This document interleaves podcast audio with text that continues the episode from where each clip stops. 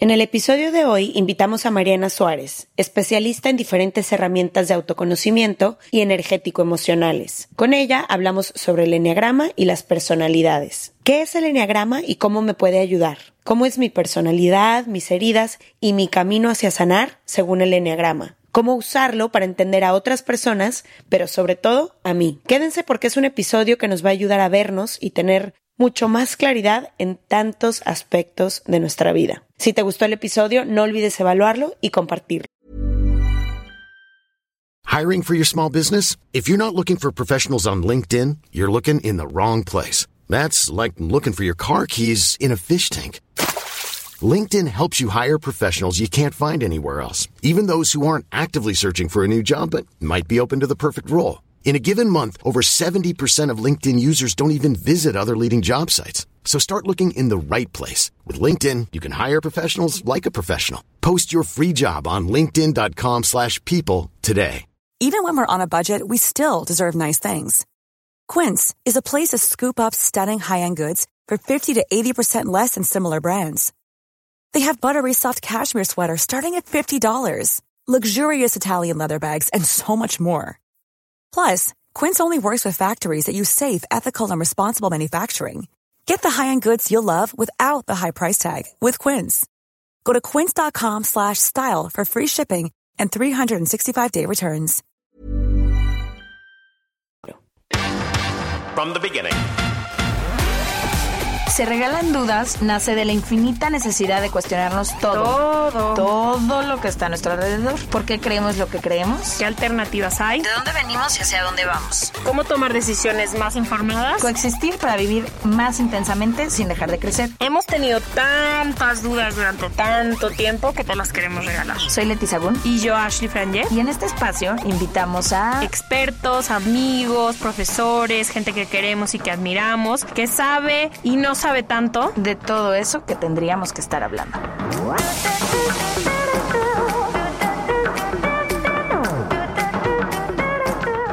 En colaboración con ACAST. Les damos la bienvenida a otro episodio de Se Regalan Dudas. Hoy estamos contentas de retomar un tema porque aunque me pesa decir que ya pasaron tres años, ya pasaron tres años y hay muchas cosas que en algún momento visitamos, pero que creemos que es importante volver a visitar. Siento que al final este podcast y la razón por las que tantas personas se han vuelto parte de la comunidad es porque nos da herramientas cada semana para vivir una vida más despierta. Creo que es importante más que nunca despertar. Creo que estamos completamente dormidas las personas y está dormida la sociedad y muchas veces hay muchas cosas afuera que estamos tratando de explicar de cierta forma y se nos olvida voltear esa mirada hacia adentro y entender lo que hemos dicho tantas veces, ¿no? Si cambias tú, cambia el mundo entero. Pero cómo empezar a cambiar. Y sobre todo esas personas que de pronto nos dicen, no sé, quizá no tengo las posibilidades económicas de ir a terapia, o ahorita no quiero, o no puedo, lo que sea Qué chido tener episodios como este en el que vamos a dar herramientas de autoconocimiento en las que tú sola te puedes ir identificando, puedes ir encontrando ciertas cosas, maneras de hacer las cosas distinto, verte con otros ojos, que a veces creo que estamos muy viciadas o muy viciados en nuestras propias historias. Entonces, esa es la invitación de este episodio, que te animes a incomodarte un poquito con la posibilidad de que después de esta hora tu vida pueda voltearse hacia otra dirección.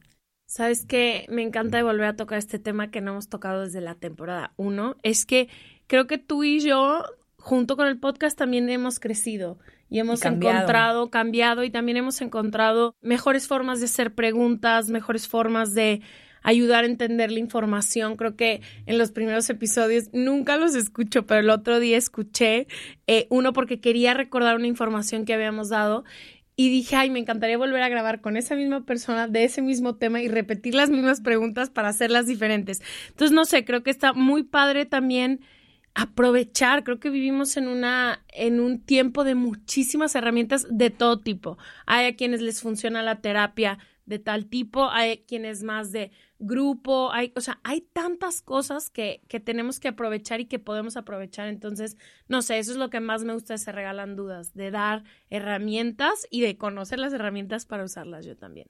Totalmente. Hoy nos acompaña en este episodio Mariana Suárez. Ella es interiorista del ser y especialista en herramientas de autoconocimiento y energético emocionales.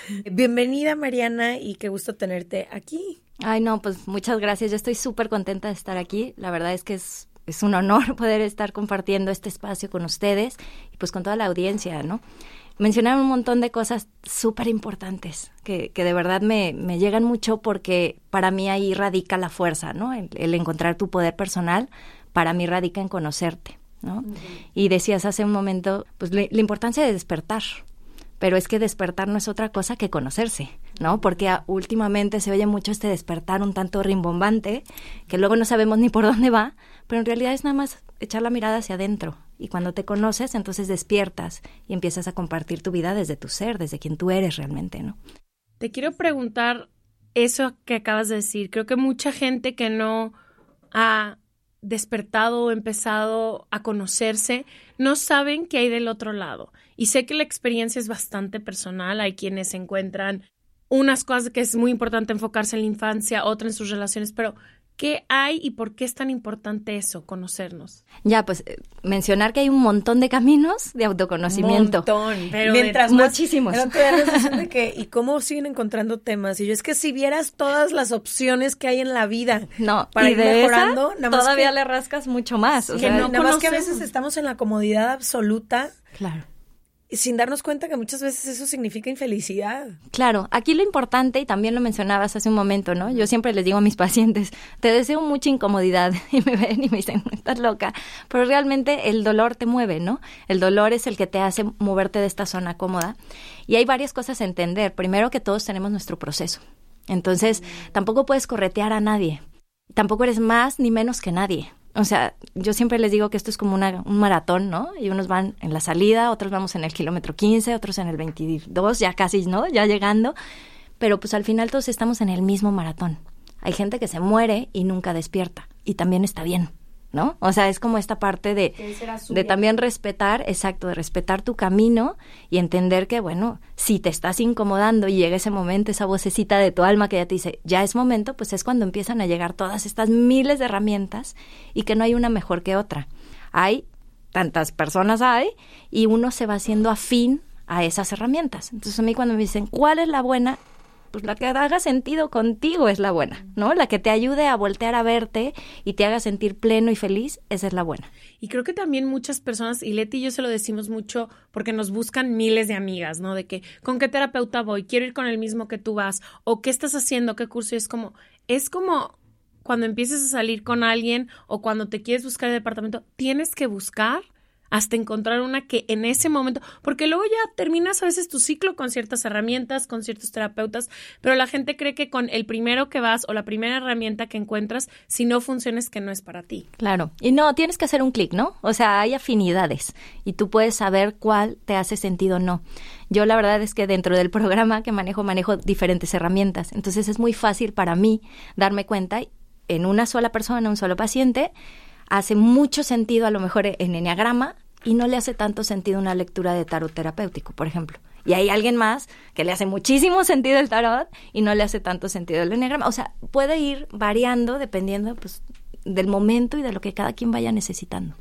Y creo que una de las cosas importantes que dijiste ahorita antes de entrar a estas herramientas específicas, que se me hace muy importante mencionar porque me ha pasado muchas veces y sé que a todas las personas que son parte de la familia se regalan dudas les ha pasado, que tú empiezas en este despertar y encuentras tantos cambios en ti, en tu vida, en tu trabajo, en tus relaciones, en todo, que a lo mejor desde el amor quieres ir a compartírselo a las personas cercanas a ti. Y hay veces que esas personas o no están listas, o no es su momento, o no quieren, y es como, no, no, no, no, no, pero es que déjame contarte todo lo que... Y yo ya sé tú qué tienes, tú tienes una herida de injusticia que... Y la otra persona a lo mejor no está lista. Entonces también saber respetar, creo que muchas veces queremos andar imponiendo nuestra verdad y se nos olvida que muchas veces el ejemplo es suficiente. A lo mejor alguien va a ver un cambio tan fuerte en ti que se va a acercar a decirte, oye, ¿qué estás haciendo? ¿Qué está pasando? Es ¿Qué que está está, muy padre lo que estás diciendo, porque hay un proceso en el autoconocimiento, ¿no? Entonces, al principio empiezas a conocer, a descubrir, y en efecto te da muchísima emoción. Entonces vas y le gritas a todo el mundo, y vas y quieres y pones, y les dices, les regalas, o sea, haces todo para que ellos también entren en esto, ¿no?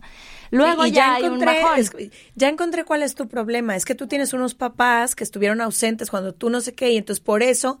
Y el otro de que, güey, yo no quería esta información. Ni te estoy preguntando. Ni te estoy Además, preguntando. y eso es súper importante. No te estoy preguntando porque- tu análisis clínico Claro. con De tus mi dos vida. cursos. Claro, porque nos pasaba yo Claro. desde que el cuadro clínico que le vamos a hacer a no sé quién. Claro. Sí, no, y la verdad es que eh, sí, es eso, ¿no? Es respetar un poquito. Luego tienes tú tu propio bajón, ¿eh? Dentro de tu proceso. Entra un punto en el que ya compartiste, hiciste, estuviste súper feliz y emocionado, y luego, ¡fum!, vas para abajo, ¿eh? Vas para abajo porque hay esta mm, como sensación de repente de, oye, ya estoy estudiando un chorro, estoy haciendo un chorro de cosas, estoy, de- y no veo tantos cambios como no sé quién, ¿no? Y ya empezaste también a ver afuera. De nuevo, la identificación, ¿no? Hacia afuera, ¿no? ¿Qué está pasando con el otro? Que yo no estoy avanzando. Hay un bajón y luego ya te estabilizas, ¿no? Y empiezas a ver, y entonces ya, pues esto, ¿no? Tú cambias, todo cambia, aunque nada cambie. Y bueno, pues eso es muy bonito, la verdad. Eh, para mí es mágico y esto también me gustaría mencionarlo aquí porque hay veces que estas herramientas las mencionan como mágicas y creen que es un rollo esotérico y no tiene nada de esotérico. ¿No? Es, es un tema de energía, sí, es un tema de herramientas de autoconocimiento, sí, pero son tan mágicas porque tenemos un poder impresionante. Eso es lo mágico y lo puedes cambiar de un momento a otro, pero no es un tema de que llegue algo externo a cambiar nada, ¿no? A ver, hablemos de estas herramientas. pues. ¿Cuáles son? ¿Será que nos metemos a full en el enneagrama o mencionamos como algunas de las que usas? Pues mira, la verdad es que si hablamos de enneagrama, de todos modos va a ser una pinceladita, porque Sí, para, pues, para no decirlo en forma, tiempo, la claro. verdad es que nos llevaríamos horas y horas este, compartiéndolo, pero eh, igual podemos mencionar algunas este, y meternos un poquito más en, en enneagrama, ¿no? Ok, empecemos y creo que se escucha cada vez más qué es el enneagrama. Pues el enneagrama es un, es un mapa, para mí es un mapa de la personalidad, así lo explico yo. Es una herramienta de autoconocimiento. Y es un mapa porque de alguna manera te deja ver eh, como la identificación con el personaje. Y para esto me voy a tener que regresar un poquito para explicarlo, ¿no? Nosotros todos tenemos una herida, ¿no? Todos tenemos heridas. La principal herida es nacer, ¿ok? Solo por nacer tenemos esta primera herida en donde nos separamos, es esta herida de separación, en donde nos separamos de, de nosotros, de nuestra esencia, para tomar un cuerpo aquí, ¿no? Y empezar a vivir. Y entonces Leti llora porque tiene hambre y le dan un bibi, ¿verdad? Baby, baby Leti. Y luego baby Ash llora y la limpian. Y luego vuelve a llorar y le dan un apapacho. Y entonces empezamos a creer que las cosas vienen de afuera para adentro en lugar de darnos cuenta que somos nosotros los que lo estamos creando. ¿Ok? Esa es la primera herida. Entonces nacemos con diferentes estructuras mentales. Y de acuerdo a esas estructuras mentales, vamos identificando eh, en ese contexto e interpretando nuestro contexto, y ahí está la clave, y por eso hermanos pueden tener diferentes personalidades, diferentes eneatipos, aunque hayan nacido en el mismo contexto. Si me traigo a tu hermana, seguro tiene otra No, hombre, personalidad. Otra personalidad. Claro. Gracias a Dios. Entonces, y dices, pero son los mismos papás, es el mismo contexto, vivimos prácticamente lo mismo y juntas mucho tiempo. Sí, pero ella tiene una estructura mental y tú tienes otra. Además, tú identificaste ese contexto de una manera y ella de otra. Ahí vamos entonces formando el personaje, la máscara, ¿no? Esta máscara lo que hace es defendernos, protegernos, ¿Todos la tenemos? todos. Nadie nos libramos de eso, está bien padre. no hay manera de que digamos, Pues "No, es que fue para no". existir, ¿no? Claro, es Para existir tuviste que crear algo que te ayudara a lo que fueran tus circunstancias, que te ayudara a existir en este mundo. aparte estamos en este mundo. O sea, en este plano, en este mundo, nosotros aprendemos con la dualidad. Blanco, negro, bueno, malo, día, noche. Sí, o sea, no hay manera de no aprender más que de la de la forma contraria, vamos a decir. Entonces creamos este personaje, esta máscara para protegernos, para ser más amados, que al final es lo que venimos, y vamos interpretando y formando esa mascarita, esas capitas, ¿no? El enagrama también tiene la parte linda que también te da el camino como de la sanación para esto, ¿no? Porque diciendo que es dual, pues alguien que es muy cobarde, pues también es muy valiente, ¿no? Es la misma energía, solo hay dos polos, ¿no? Eso es mágico. O sea, como construiste esta máscara, pero esa máscara, si, si tienes el valor de verla, justo te va a dar la respuesta de cómo resolverlo. Así es. Entonces está padrísimo porque, en resumen, el enneagrama te da tres caminos, como siempre tres. ¿Se fijan? No, no podemos quitar la numerología. siempre está presente. Eh, pero es eso, ¿no? Tu estructura mental, tu herida o tu identificación con el ego, con el personaje y el camino para sanarlo, ¿no? El camino para que seas, tú puedes ser una eneatipo 3 muy sana o muy insana. Lo que sí no podemos es cambiar el eneatipo que esto me pasa mucho. Oye, no, a mí me gusta más el 8, ¿me puedo ir al 8? No, no se puede. Quisiera cambiarle por allá. ah, o sea, tú, ok, entonces entendiendo, cada persona tiene su eneatipo y ese nunca va a cambiar. Lo que puedes es llevar tu eneatipo hacia la luz, por así decirlo, Exacto, en lugar de hacia la oscuridad. En lugar de la sombra. y ahora, también, y aquí es muy, un tema muy mental, ¿no? Porque somos muy extremos, ¿no? Entonces, yo soy este número y ya soy clavado. Pues no. Primero hay que entender que todos tenemos un poquito de todos, pero tenemos uno dominante. ¿Ok? Por si te identificas en varios de los que va a decir ahorita Mariana, que sepas es normal. que es normal. Sí, pero hay uno dominante. Y ya de ese dominante, bueno, ahí ya se desprende, por eso les digo que tardaríamos horas. O sea, en realidad, porque ahí ya vemos que este eneatipo se centra y se descentra a otro tipo de número, otro eneatipo. Y tiene las alas, ¿no? Que también influyen, como en la astrología que tienes tu, ascendente, así más o mm. menos funciona aquí. Entonces es encontrar cuál es tu, tu eneatipo base dominante y bueno, poco a poco ir descubriendo cuáles son tus alas, en dónde te descentras y en dónde te centras, ¿no? Que finalmente esto quiere decir que en uno te estresas y en otro te relajas. Wow. Okay. Bueno, tengo mil preguntas, pero empecemos. A... entonces, sí, de que las Estoy así, ok, entonces, ¿cuáles son las máscaras que nos hemos puesto? Vamos a, vamos a, para que sea un poquito más fácil, lo vamos a dividir en tres, en una triada. Eh, de acuerdo a la estructura mental, ¿ok? Entonces... Eh, Perdón, te voy a interrumpir un segundo, Mariana, nada más para todas las personas que nos escuchan en este momento y no lo están viendo en YouTube o en redes. Vamos a poner el mapa del enneagrama en las redes, en YouTube y en todo para que visualmente lo puedan ver. Igual ustedes pueden ir escuchando, pueden ir anotando, pero es importante que sepan que en Instagram, en Twitter, en Facebook estamos como arroba se regalan dudas y en YouTube, que pueden verlo también, vamos a poner ahí visualmente el mapa para que les sea más fácil, pero igual escuchamos. Sí, está perfecto. De hecho, ayuda bastante, ¿no? Porque vas viendo el, el, mapita y pues vas ubicando. Sí, sobre todo para quienes son más visuales. Sí, claro.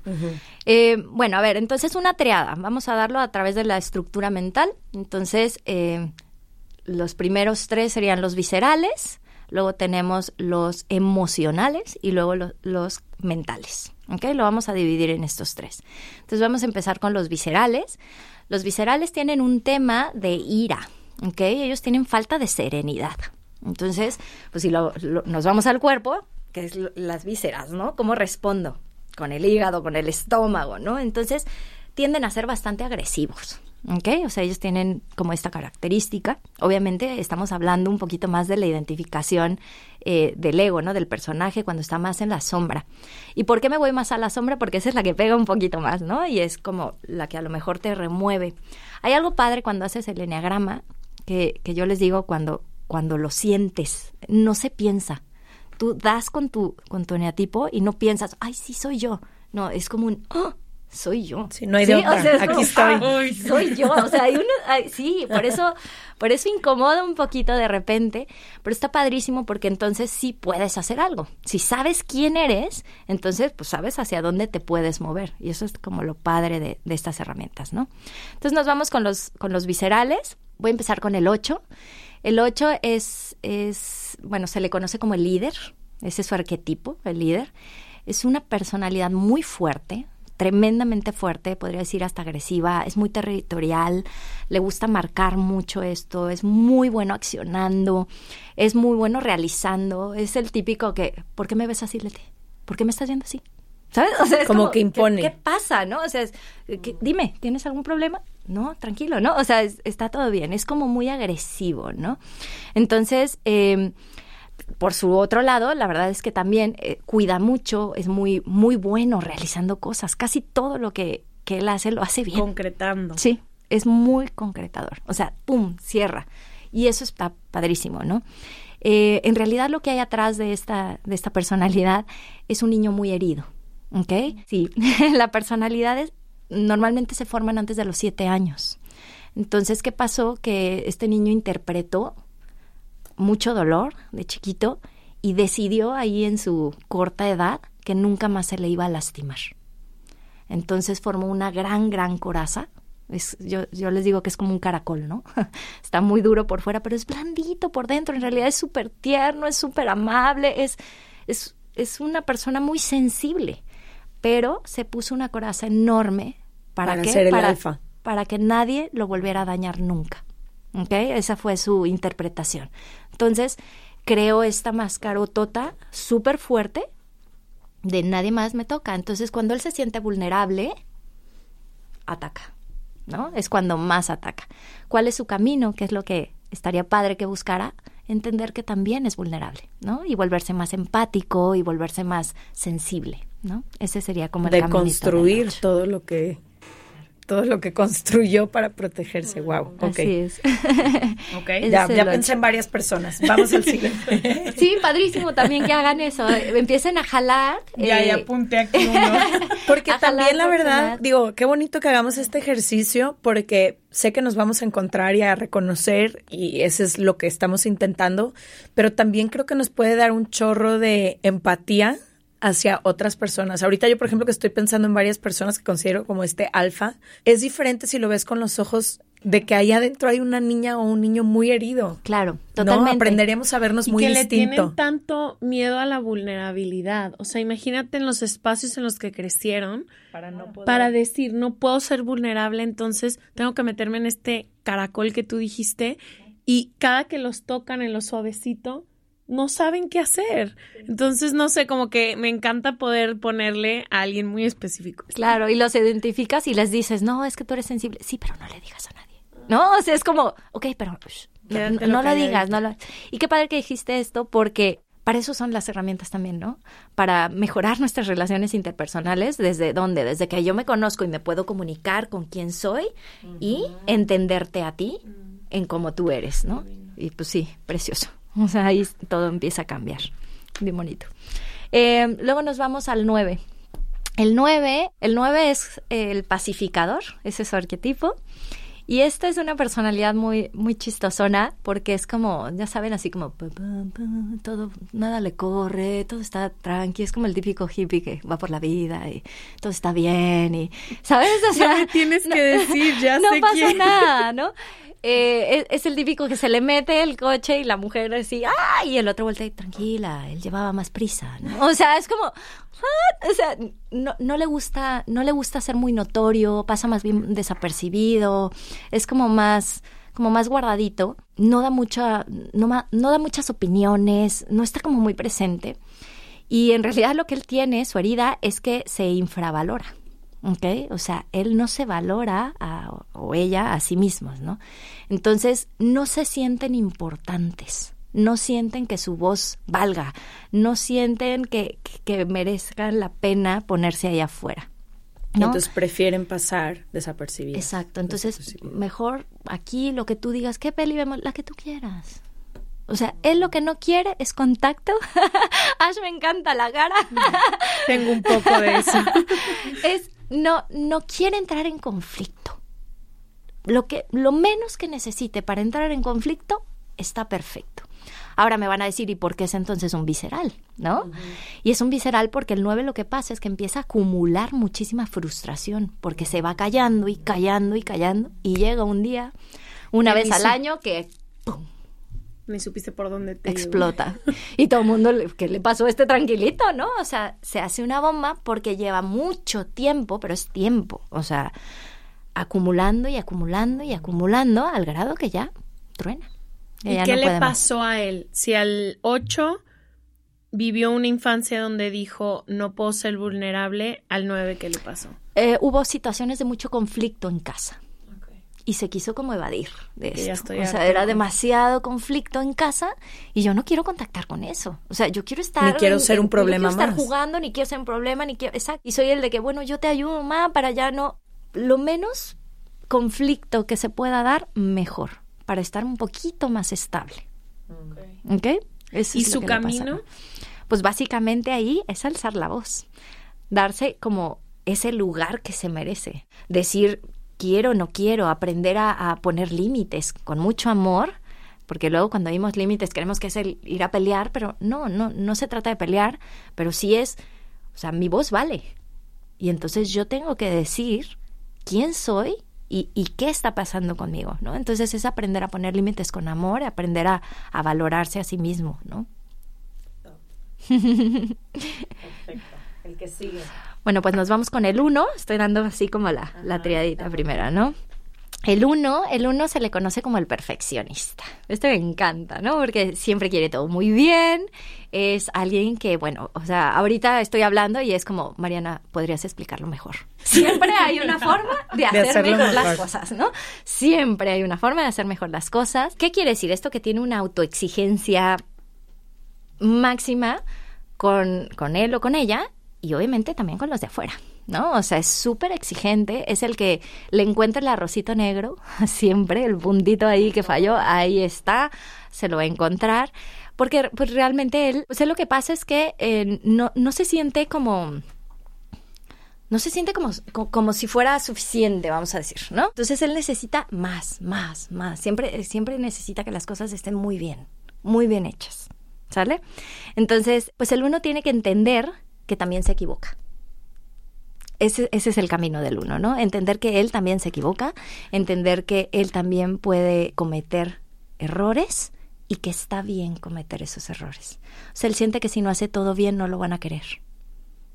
¿Ok? De eso Es como ir a la imperfección. exacto. Él necesita entender que sí lo van a querer también que él vale no por lo que haga, sino por quién es, ¿no? Entonces es el típico de, de, niño o de niña que pues buscaba el 10, el cuadro de honor, el sí, ¿por qué? Pues porque es la manera en que me van a me van a voltear a ver o me van a amar más, ¿no? Y si no no me hacen caso. Entonces, pues claro que que me interesa hacer las cosas pero bueno, ahorita, ahorita digo mi, mi, opinión, porque la primera vez que hicimos el enneagrama, igual dijeron el uno y dije, soy el uno. Y luego empezaron a decir los otros y hay otro que soy todavía más, pero quiero escucharlo. Bueno, ahorita hablamos de eso. Del ocho. Yo sí, o sea, es lo que, lo que decía al principio. Puedes tener ciertos aspectos, pero según yo soy un otro tipo que no es este, pero ya veremos. Ok. Habrá, Entonces, que ver ahí. el camino del uno es... Aceptarse. Aceptarse.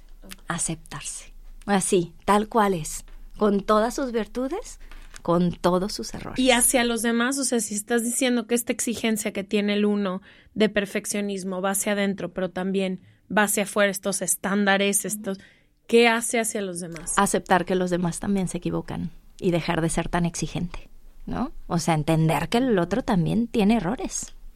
Y siento que lo que más tenemos, a veces los uno es también las expectativas, ¿no? Claro.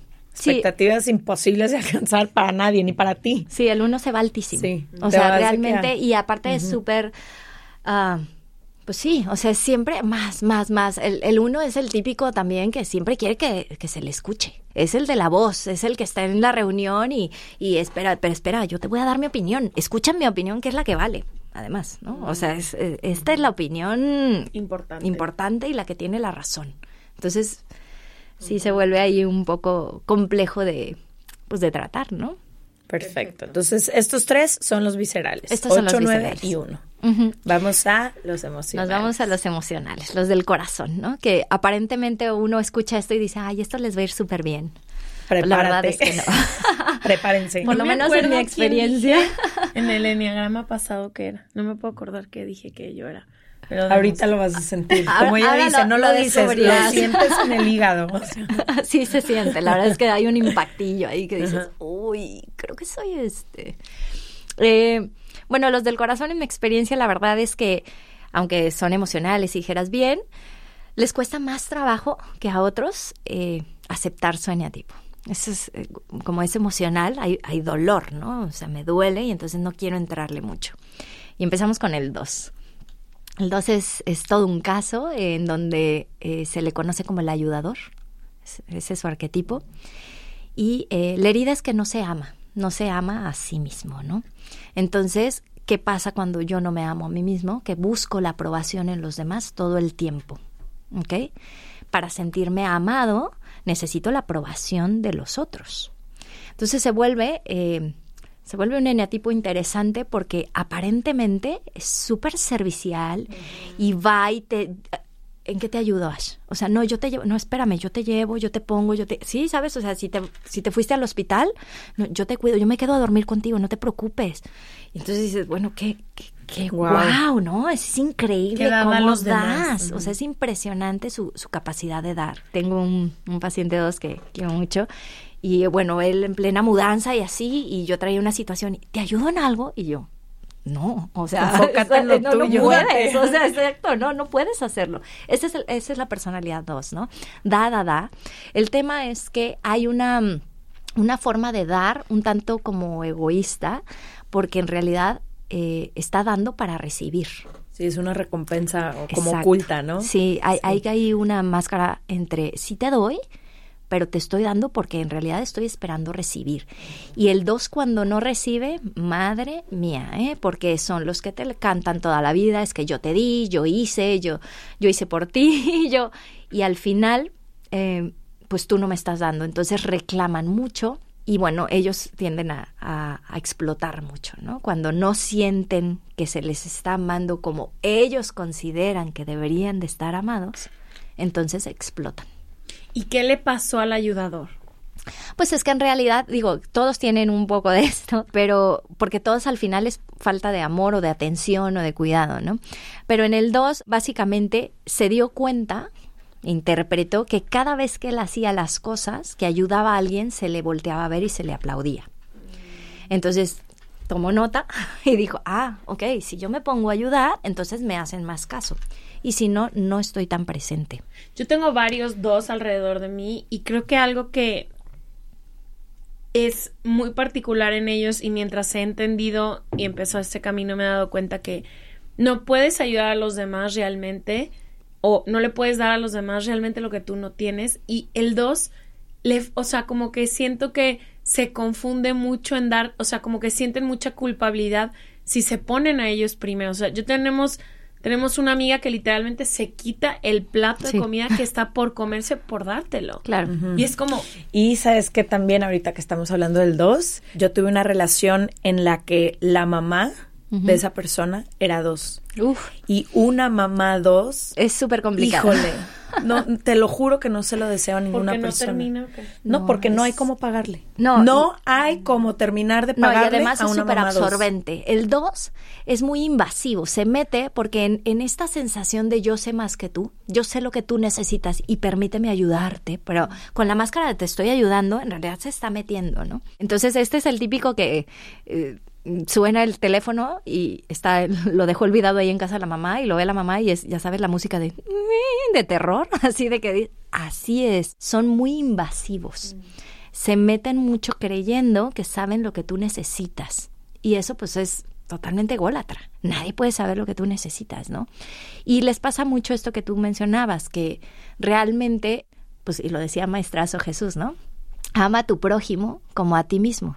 Pero y si no me sé amar como amo.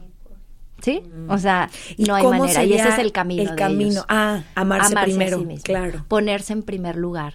Entrar en soledad y amar su soledad. A ellos les da mucho miedo estar solos. No saben estar solos porque cuando estoy solo me empiezo a escuchar a mí. Pero es que si yo no me amo, y a quién ayudo si estoy hago? Exacto. Ese es el camino. Sí, es, es fuerte, es una personalidad pues por eso les decía que luego las emocionales pues tienen este camino pues, pues intenso, porque la verdad es que lo sufren, sí lo sufren, ¿no? Sufren, esto es el típico que acompáñame a caminar, porque si voy caminando sola, y tú pues qué rico, ¿no? no, para ellos es realmente triste. Entonces, Se vuelve complicado. su camino es aprenderme a amar, regresar a mí y ponerme en primer lugar. ¿Qué necesito yo? ¿Qué quiero yo? ¿Quién sus prioridades y entonces aprender a decir, pues no, no te voy a ayudar a cuidarte al nieto porque tengo mi natación. Tengo mi vida. Y ya está, o sea, y está bien tenerlo y hacerlo sin sentir la culpa. Es todo un trabajo. Yo tengo un brochazo del 2 y creo que más sobre todo cuando estaba muy chica, como que más un poco predominante. Ajá. Y sabes que yo creía que solo a través de el servicio a los demás tenías un lugar en la mesa. O sea, como que yo decía, ¿cómo si no ayudo? Voy a poner el ejemplo de Leti. ¿Cómo si no ayudo a Leti, si no le hago todo esto? ¿Cómo me va a querer? Y luego entendí de que por el hecho de existir, o cómo voy a ganarme. Estudié en una escuela católica donde se habla mucho del servicio a los demás. ¿Y cómo voy a ganarme un espacio en el cielo si no es a través de los demás? Entonces, como que también viene con mucha culpabilidad y miedo de decir, si no ayudo, no soy nadie. I'm Sandra, and I'm just the professional your small business was looking for. But you didn't hire me because you didn't use LinkedIn jobs. LinkedIn has professionals you can't find anywhere else, including those who aren't actively looking for a new job but might be open to the perfect role, like me. In a given month, over 70% of LinkedIn users don't visit other leading job sites. So if you're not looking on LinkedIn, you'll miss out on great candidates like Sandra. Start hiring professionals like a professional. Post your free job on linkedin.com/people today. Mom deserves the best, and there's no better place to shop for Mother's Day than Whole Foods Market. They're your destination for unbeatable savings, from premium gifts to show-stopping flowers and irresistible desserts. Start by saving 33% with Prime on all body care and candles. Then get a 15-stem bunch of tulips for just $9.99 each with Prime. Round out Mom's menu with festive rosé, irresistible berry chantilly cake, and more special treats. Come celebrate Mother's Day at Whole Foods Market. La primavera está aquí, así que es el mejor momento para sacar lo viejo de la rutina y vivir nuevas experiencias, entre ellas nuestros estrenos de terror, y hasta una nueva manera de obtener dinero con tus compras gracias a iBota. iBota es una app que puedes descargar totalmente gratis y que te da la mayor cantidad de dinero en efectivo en cientos de artículos y marcas, no solo en las botanas que disfrutas mientras nos escuchas, Olvídate de otras apps que son igual que brujos charlatanes y solamente te dan puntos fantasmas. Con iBotas simplemente agrega tus ofertas a la aplicación y obtén dinero real que podrás transferir a tu cuenta bancaria, PayPal o tarjeta de regalo. No lo dudes y únete a una comunidad con 50 millones de usuarios que ya disponen de los beneficios de más de 2.700 marcas y tiendas, como Lowe's, Macy's, Sephora y Best Buy. Y para que termines de convencerte, en este momento iBota está ofreciendo a nuestro público 5 dólares solo por probar iBota usando el código ROR cuando te registras. Solo tienes que ir al App Store o Google Play Store y descargar la aplicación iBota gratis para comenzar a ganar dinero en efectivo y usar el código ROR. Esto es iBota en Google Play o App Store y usa el código ROR. Aprovecha los nuevos comienzos y corre a descargar la aplicación para ganar más cashback.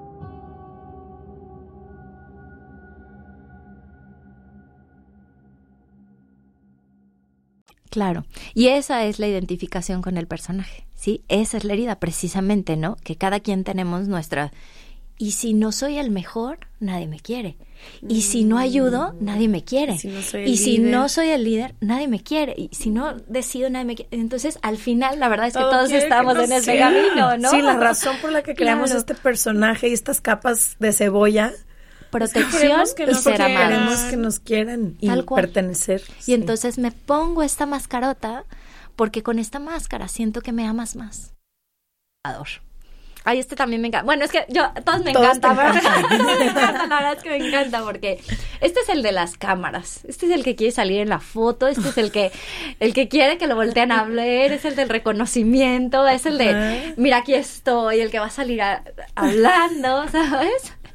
Y, y es, es muy, es como muy, muy show. ¿Sí? O sea, es, es, el que va hacia, hacia afuera. ¿Qué pasa con este tres? Que él no se valora a sí mismo por lo que es, sino por lo que hace. ¿Ok? Entonces él cree que para ser amado tiene que hacer mucho. Por lo tanto, es una personalidad hacedora, hacedora. Todo el tiempo está más, más, quiero el premio. Y otra vez, y ya llegué y ni siquiera lo festejo. Porque ya tengo en la, me- en la mira lo que sigue. Y ¿sí me explico? O sea, voy, voy, voy.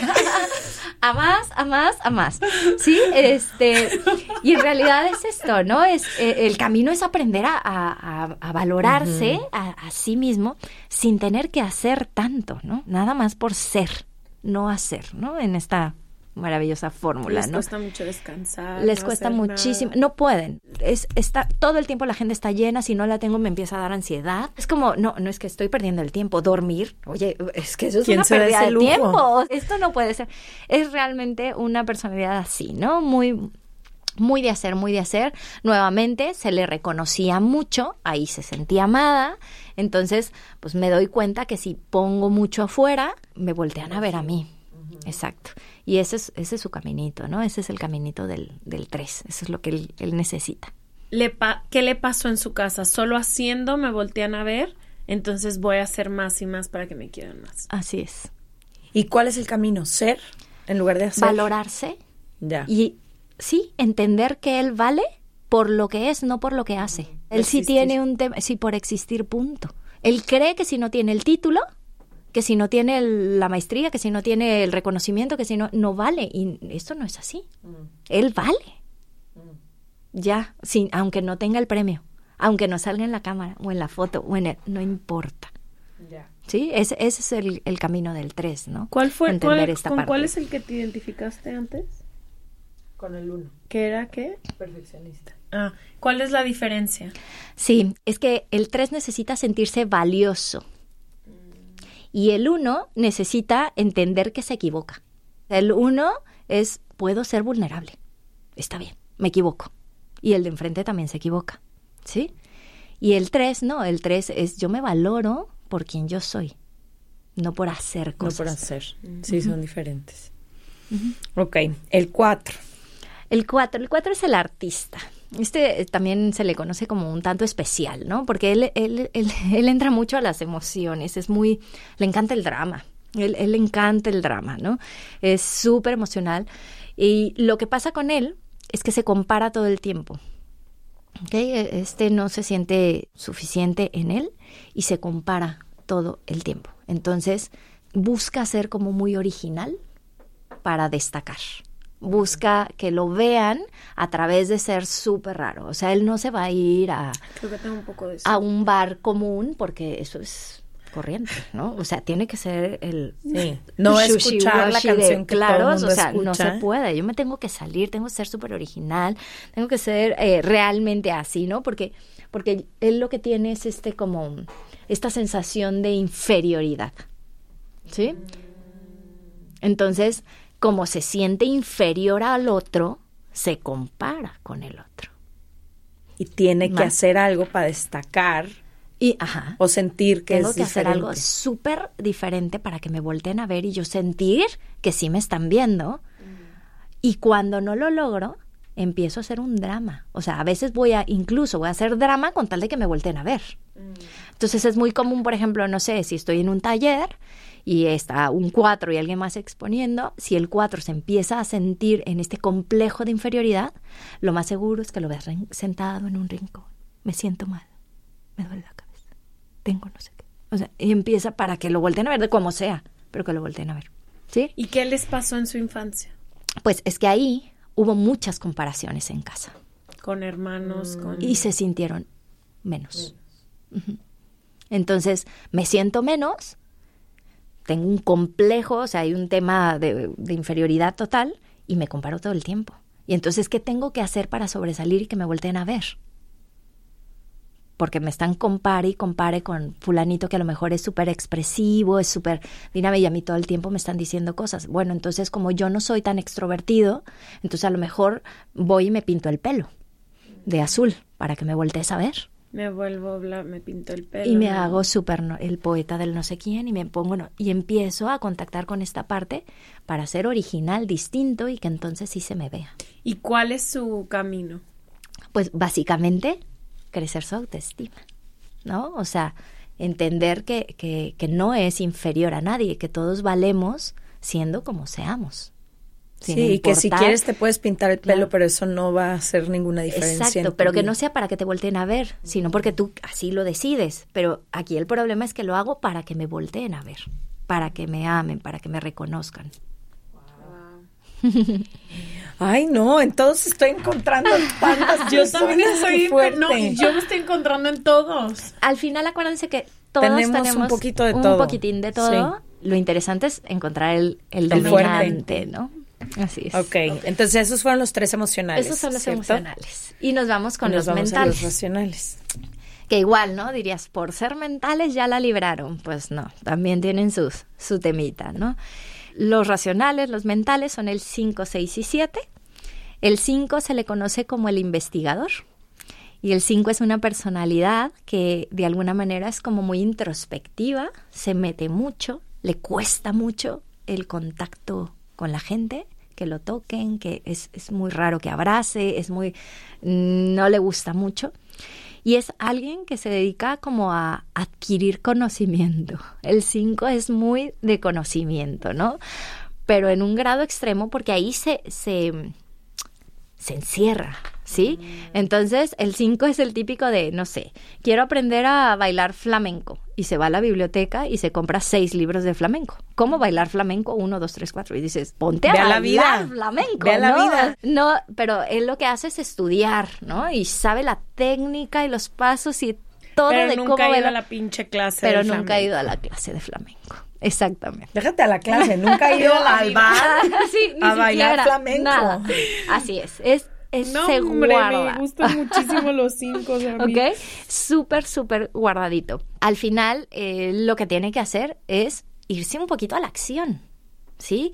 Él es como si todo, como si toda la sangre estuviera en la cabeza, ¿saben? O sea, el cuerpo no le sirve para otra cosa más que para transportarlo porque él está aquí arriba todo el tiempo, ¿no? Como se hace, Sin que sí, aquí, ¿no? O sea, ¿qué hago? Pero desde desde conocer. Él cree que al, al conocer mucho, entonces, pues puede ser alguien, ¿no? Pero en realidad, pues es, es diferente, ¿no? O sea, es, es alguien de mucho conocimiento, pero sin sabiduría. ¿no? O sea, porque finalmente puedes ser alguien que conoce mucho, pero si no lo llevas a la práctica, no lo llevas a tu vida, entonces no eres sabio, solo tienes mucho conocimiento. Ese es el 5, ¿no? Ese ¿Qué es le pasó al 5 en su infancia? Ah, pues básicamente que él no se sentía como muy capaz de hacer las cosas. Probablemente tuvo gente que no le aplaudía mucho el, lo que hacía, que se le Exigió podías hacer más, no lo hiciste de la manera adecuada y entonces él encontró que no se sentía capaz de hacer las cosas bien, de acuerdo a lo o que no él podrá interpretó. ser también quien tuvo un, un, un padre, o, o sea, en el caso del hombre o una madre, en el caso de la mujer, que hacía mucho y que entonces sintieron como no importa lo que yo haga no me va a alcanzar para Sí, sí puede ser. Al final todos los, los mentales tienen un poco esto, porque los mentales lo que les pasa es que tienen mucho miedo. No se sienten capaces, hay inseguridad. Entonces todos tienen la misma como basecita en el sentido de, híjole, o sea, no no estoy cumpliendo, no puedo hacerlo, hay alguien que lo hace mejor que yo. ¿Sí? Entonces, eh, pues, ¿cuál es el camino del 5? Ponerse en acción. Ese es, ese es su tema, Vivir. ¿no? Ponerse en acción y decir, quiero bailar flamenco, pues me voy a la clase de flamenco. Con miedo, sin miedo, pero me voy a esto. Ya guardo mis libros y me pongo ahí, ¿no? Por eso se va un poquito a, a lo que sería el 8, ¿no? O sea, él se centra en el 8, que es el a- que acciona. claro. Y luego sigue él. El 6. Seis. El 6. El 6 es el único, es el único eneatipo que tiene dos vertientes y esto lo hace un tanto complejo e interesante, diría yo. Pero bueno, ¿qué pasa con el 6? El 6 no se siente, no se siente seguro, es muy indeciso, ¿no? O sea, vamos a decir, el miedo, eh, o sea, el 5 tiene miedo a sentir. El 6 tiene miedo a decidir. Y el 7 tiene miedo a contactar con su dolor. ¿Sí? O sea, su base es el miedo de los tres, pero en diferentes caminos. El 6 no decide porque todo el tiempo se siente inseguro de hacer las cosas. Todo el tiempo está viviendo un miedo extremo que solo un 6 puede entender. Conoce. ¿Sí? Es hace todo con muchísimo miedo y hay dos vertientes, porque El 6 es el único que puede ser fóbico o contrafóbico. Y esto hace que a veces se confunda con muchas cosas. Fóbico es el que se sabe que tiene muchísimo miedo y muchas veces incluso se paraliza, ¿no? Y el contrafóbico muchas veces se confunde con el 8 porque va y hace y es súper rebelde y pum, se pone hacia afuera, pero en, realidad... situaciones de peligro, deportes extremos. Exacto, pero porque se está forzando, porque es contrafóbico. Y va y se mete a bucear, pero va temblando. Y ahí va bajando, pero temblando, ¿sabes? O sea, es, es así porque, porque es contrafóbico. Y ahí también podemos, o sea, el 6 lo que tiene es que se fluctúa entre la fobia y la contrafobia. Entonces, el mismo 6 puede ser súper sumiso y puede ser súper rebelde. Puede ser, sí, o sea, es como muy extremo. Eh, ¿La misma persona que es 6 se mueve entre los dos? Sí, se mueve entre los dos, aunque hay un dominante. Entonces está padre también detectar, como muy este. Doble persona, o sea, sin, sin la parte negativa de doble personalidad, pero sí encuentras en esas personas mucho de que te sacan de onda, porque un día claro. es una persona la y otro gente los ve como volubles. dices, qué voluble. Pero qué voluble, un día está increíble y otro, sí, un ratito está y al otro ya cambió. te vas a despertar? Sí, mm, es muy interesante. no, no sabes, realmente no sabes, porque se mueven esos dos, aunque sí hay un dominante. ¿Ok? O sea, sí hay una característica. Ahora, también puede fluctuar en la vida. Durante un periodo de tu vida puedes ser fóbico y luego ser más contrafóbico, aunque siempre te mueves en estos dos. ¿Ok? ¿Y qué, qué le pasó? Eh, pues él básicamente él trae mucho esto de, de, de, no sentirse capaz. Es que todos traen esta, esta parte, ¿no? De, de, inseguridad. En casa hubo como incongruencias, hubo quizá mentiras, hubo muy probablemente una mamá, un papá extremadamente protector, que cada vez que iba a hacer algo, no, no, no, espérate, yo te ayudo, no, no, no, no sé qué, no, no. Entonces esta persona, esta personita inconscientemente dijo, pues es que yo no puedo. Entonces si yo no puedo, pues necesito de alguien más, ¿sí? Y entonces, pues, ¿qué pasó? Que empezó a buscar seguridad en la autoridad, ¿no? Es gente que respeta mucho la autoridad. No le gusta brincarse las reglas, no le gusta. ¿Por qué? Porque lo que quiere es sentirse protegido. Y entre más seguro, mejor, ¿no? Si soy fóbico, pues me quedo y soy muy encantador, para irme bien con, la situación. Pues si soy contrafóbico y hay algo que se está poniendo raro, entonces probablemente me revele. Y ahí es donde entra el encontronazo. Un 6 cuando le pierde la confianza a quien consideraba la autoridad, olvídenlo que ya nunca se va a regresar, ¿eh? Ya lo perdió. Forever. O sea, ya nunca va a creer en esa persona. Tenemos sí, ya vi la libreta. Porque no están viendo, pero en la libreta, gracias a Dios, en un color de pluma que no se ve. Te puedo leer la mente. en un color de pluma que no se ve, ya quemamos a todas las personas que conocemos, que incluidas y que amamos, incluidas nosotras dos. Ahí estamos ya en la lista negra. Maravilloso. Okay. Y dime algo, ¿cuál es el camino del 6 a su regreso? El 6, su camino es confiar en sí mismo confiar en que tiene la capacidad de hacer las cosas, entrar en ese espacio de sabiduría interna donde sabe que él es capaz de hacer las cosas. Perfecto. ¿Y el último? Y el último. Pues no me he encontrado en ninguno así sólida. ¿Me has encontrado en alguno sólidamente? Ay, no sé. Una parte del artista. Una parte. Y luego una, parte, del del que rescata.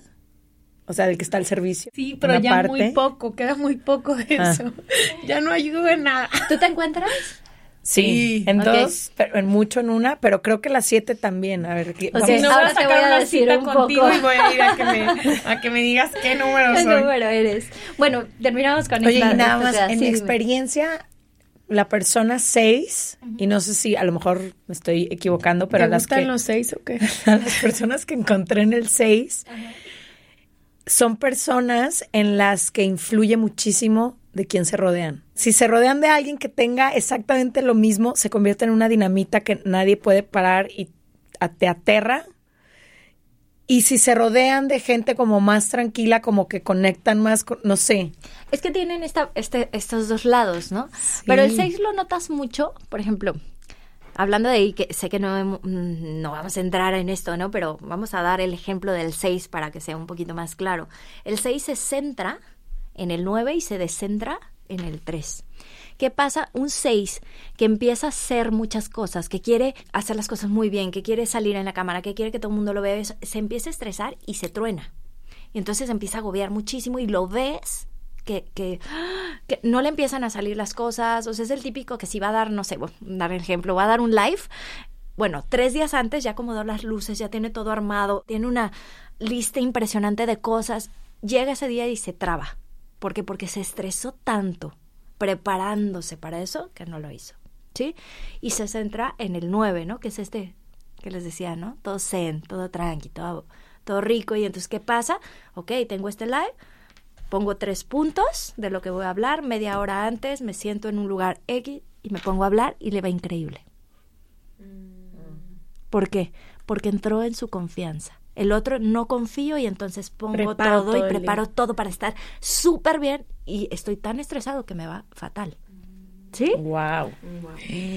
Jesús. Y así es como vamos entendiendo cómo funciona y está padrísimo, porque entonces si entiendo cómo funciona mi estructura, cuál es mi herida, entonces puedo decir, ah, ok, si hago estas cosas, me relajo más, si hago estas, me estreso más, me matan. ya no más veo cómo poner. más nombres a la lista. me encanta. Ok. Ok. Bueno, pues más o menos así, ¿no? Entonces, no es tanto que dependa de quién está al lado de ellos, sino qué pasa con ellos mm, cuando tienen cuando la situación. situación. En esa situación. Exacto. Ya, ya te ¿Sí? Bueno, el 7. El 7 se le conoce como el entusiasta, ¿no? Esta es la fiesta. Este es la pura par este es el que todo el tiempo va a estar agradando, es el centro de atención en, donde esté, le encanta todo esto, pero el 7 lo que le pasa es que no quiere, su herida es que no quiere contactar con su dolor. ¿Ok? El 7 no quiere contactar con su dolor. Y entonces, ¿qué le pasa? Que se empieza a llenar de estímulos.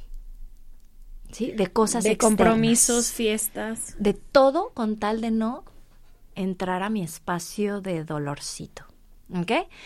Es el más adicto de los eneatipos, por lo mismo, ¿no? Porque quiere más, quiere más, quiere más, sí, y quiere evitar esta, esta sensación. ¿Cuál es el camino? Darse ese espacio de contactar con él, ¿no? Con lo que le duele. ¿Qué pasó de niño? Que también había una situación que él interpretó como muy conflictiva en casa y entonces lo que hizo fue meterse en su mundo mental y ahí creó historias donde él se sentía a gusto. Entonces evadió lo que estaba pasando en casa. ¿Sí? Mm. Entonces yo aquí hago mi historia, mi fantasía, me meto a mi fantasía y en mi fantasía no puedo contactar con el dolor de lo que está pasando afuera. Y eso es lo que hace el 7. Por eso busca la fiesta, pues sustancias o cualquier cosa, amigo, trabajo, porque la tiene que ser algo, o sea, actividades que no me dejen ver, que no me dejen sentir. Ah, o sea, también, por ejemplo, un workaholic adicto al trabajo. es adicción al trabajo. Y entonces estoy todo el tiempo trabajando, trabajando, trabajando y no me doy un espacio. No me dejo contactar conmigo mismo. ¿No? No quiero contactar conmigo mismo. O sea, en, el caso de este, de, del 7, pues estaríamos hablando, porque bueno, no, no lo mencionamos, pero el lineatipo se va un poquito a los siete pecados capitales, ¿no? Cada uno da como los siete, los siete pecados capitales, ¿no? Entonces el siete sería la gula. Oye, Mariana, antes de irnos, eh, me gustaría quedarnos horas, pero pues diario nos pasa que llega el tiempo y tengo tantas cosas en mi cabeza, pero una de las cosas que me gustaría entender cuando te identificas, si es que ya te identificaste, si no, seguramente les dejaremos más información para que puedan leer y encontrarse. Pero ya que reconoces todo esto, ¿cómo funciona la forma en que nos relacionamos con otros eneatipos? Porque me estoy empezando a imaginar que si yo tengo cierto eneatipo, que mi tendencia va a algo, pero me hace falta algo, quizá entonces por eso siempre busco al tipo de persona que te complementa o que no tiene lo que tú tienes o que... Entonces, a lo mejor el enneagrama explica también por qué tenemos ciertos patrones, ciertas parejas, o por qué nuestras mejores amigas o mejores amigos son cierto eneatipo. O sea, quizás a través de otras personas estamos buscando estas cosas que nuestro propio eneatipo no tiene. Claro. Sí, digo, la verdad es que la herramienta como, como así lo creo, ¿no? Tanto numerología como, como enneagrama son herramientas muy grandes para mí, ¿no? De, de autoconocimiento. Entonces, número uno, paso número uno, obsérvate y conócete porque tendemos luego mucho a, ah, fulano, sutana y aquí y allá. Pero si yo no sé quién soy, o sea, espérate, primero voltea a verte a ti, entiéndete a ti y conócete a ti. Y ya desde ahí, bueno, te empiezas a, desarrollar con los demás. Sí te permite, de hecho, eh, el enneagrama se usa hasta para hacer guiones de películas en Hollywood, eh, se usa en, a nivel empresarial para ver con quién puedes trabajar mejor. La verdad es que tiene un montón de usos, ¿no? Y sí, claro, te permite ver al otro y entonces ser más empático con el otro y dejas de cuando tú entiendes qué es lo que el otro está viviendo, entiendes de dónde viene también, pues dejas de enjuiciar, ¿no? Que para mí es el degollador más, más grande de la energía, ¿no? Cuando nosotros estamos enjuiciando, pues ya estamos cortando toda posibilidad.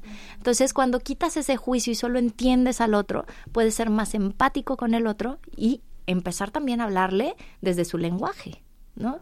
Si yo sé que tú eres súper perfeccionista, y que tienes, ¿no? Y que te gusta que las cosas estén, pues voy a buscar estar en eso también, ¿no? O te voy a hablar desde ahí.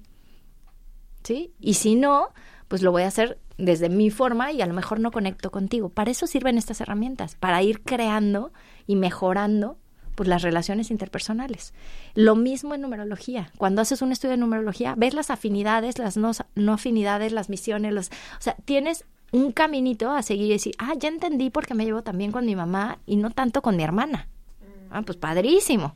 Entonces, ¿qué, ¿qué, es mi hermana? Ok, tiene estas características, pues voy a ser más empática, voy a ser más compasiva para poderme relacionar mejor con el otro. Sí, sí, sí, antes del cuadro clínico para afuera. Exacto. Y yo mi última pregunta del enneagrama es, si hoy escuchan y les encanta, ¿qué más puedo aprender en el enneagrama? Sé que decías que hay una parte dominante y una no dominante, o sea, ¿qué más herramientas me puede dar el enneagrama? Ahorita dijiste que hace muchísimo sentido las personas con las que trabajas. O sea, mientras decías, hay muchísimos números que tipo a mí me atraen muchísimo que otros no, ¿sabes cómo? Entonces, ¿qué otras herramientas me puede traer el enneagrama de conocimiento propio? Sí, pues eso, ¿no? Digo, cuando tú te encuentras, primero, así un estudio completo de enneagrama, tendrías que encontrar tu dominante, que hay formas de hacerlo, digo, y si se, se meten, van a encontrar test larguísimos yo lo hago con dos preguntitas, ¿ok? Y la verdad es bastante exacta, pero es encontrar el dominante. Del dominante vas a encontrar qué ala es la que te rige un poquito más y encontrar cómo te centras y cómo te descentras. Esto te va a ayudar a relajar tu personalidad o estresar tu personalidad y desde tu autoconocimiento, entonces, oye, yo sé que me estreso cuando me pongo a hacer, hacer, hacer, hacer. Ah, bueno, pues entonces. o en esta situación o con estas personas me estreso y con estas claro. respiro. Entonces, desde mi autoconocimiento, desde mi conciencia, por lo tanto, voy a modificar las cosas para que sea muchísimo más suave esto que está pasando, ¿no? Entonces está súper lindo. Y bueno, sí, pareja, sin duda, ¿no? O sea, tengo casos de, veo muchas parejas y la verdad es que es precioso ver cómo se empiezan a desarrollar desde entenderse y desde ser compasivos el uno con el otro y entender cómo el otro se relaja y aquello que antes era un problema, pues empieza a ser un, un momento de espacio, de libertad, de, de, de, confianza, de sí, y de compasión hacia el otro y entender que el otro lo necesita. A lo mejor a veces no entiendes por qué entras en conflictos siempre de la misma forma y no le encuentras la vuelta y si te das cuenta que quizás estás presionando justo el botón detonador y la otra persona en ti sí hay formas de darle la vuelta, pero para eso necesitas este conocimiento. Claro, y es lo que yo al final les digo, nosotros inconscientemente estamos tocando botones rojos todo el tiempo, ¿no? Y es cuando le toca y se da mucho en pareja, ¿no? Lo tocan y reacciona con, una así y dice, sale la leona dormida. ¿qué, le pasa? Sí. Pero en realidad es entender eso. Ahora, ¿quién tiene la responsabilidad? El que tiene el autoconocimiento. Tiene la responsabilidad de voltear y decirle, mira, cuando tú haces esto, me, duele aquí por esta razón. Por favor, deja de hacerlo. Y entonces es una respuesta, ¿no? empezamos a responder en lugar de reaccionar. Y no puedes tener ese lenguaje si no te conoces. Exacto. Como si, si tú no sabes ni siquiera qué te está pasando. Entonces, cuando se toca ese botón, yo siempre les digo, paso uno, respira. Siente tu dolor en lugar de negarlo, que es algo que, que tendemos a hacer, ¿no? Siente ese dolor, date cuenta que te está impactando Date ese espacio de sentirlo y una vez que lo sientas, hazte cargo de él porque es tuyo. Te haces cargo y cuando estés en paz, en calma, respondes y le explicas, le comunicas a la otra persona qué está pasando. Ay, qué importante ese espacio de respirar porque esos 10 minutos, 3 segundos, dos respiraciones cambian el rumbo del destino de cualquier cosa. Todo. Yo les digo que son amortiguadores, así les llamo. Y son estas, estas pequeñas cosas que hacen que tu energía dé un giro. Entonces, la clave está en observarte. Me está impactando. Si no haces eso, ahí sí ya perdiste. Sí. no, no. Entonces necesitas inmediata, por eso, que no por, eso las emociones para mí son tan importantes. Son tus heridas, es tu historia, es tu, no es tu ser. Claro, entonces es como, ok, lo estoy sintiendo, me estoy dando cuenta que lo estoy sintiendo, le voy a permitir y entonces me hago cargo de eso como un adulto que, soy. Claro. Ay, querida Mariana, gracias por, por tu tiempo, por, por tu ayuda. la verdad es que sí nos alargamos un poquito, pero yo siento que valió la pena. Si encontraron en este episodio algo de valor, por favor compártanlo con sus amigas, familia, relaciones cercanas, lo que sea. Creo que esta información verdaderamente es poder y si puede liberar a más personas mejor. Que sepan que Mariana tiene su consultorio en la ciudad de Guadalajara. Sé que tiene varios programas, programas. Aunque trabajo de manera online. También trabaja online. la verdad es que Toda la información la encuentran en serregalandudas.com diagonal suscríbete. Es gratis. Te llega cada semana la información de la persona que vino al programa, qué recomiendan, qué talleres están dando, qué leen, qué todo. Gracias por venir. No, hombre, un placer. Un placer. Igualmente Muchas gracias la disfruté este muchísimo. Nos vemos el próximo martes. Gracias.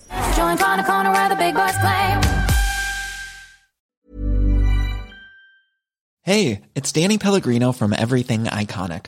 Ready to upgrade your style game without blowing your budget? Check out Quince. They've got all the good stuff, shirts and polos, activewear and fine leather goods, all at 50 to 80% less than other high-end brands. And the best part? They're all about safe, ethical and responsible manufacturing. Get that luxury vibe without the luxury price tag. Hit up quince.com slash upgrade for free shipping and 365 day returns on your next order. That's quince.com slash upgrade. Hi, I'm Daniel, founder of Pretty Litter. Cats and cat owners deserve better than any old fashioned litter. That's why I teamed up with scientists and veterinarians to create Pretty Litter. Its innovative crystal formula has superior odor control and weighs up to 80% less than clay litter. Pretty Litter even monitors health by changing colors to help detect early signs of potential illness. It's the world's smartest kitty litter. Go to prettylitter.com and use code ACAST for 20% off your first order and a free cat toy. Terms and conditions apply. See site for details.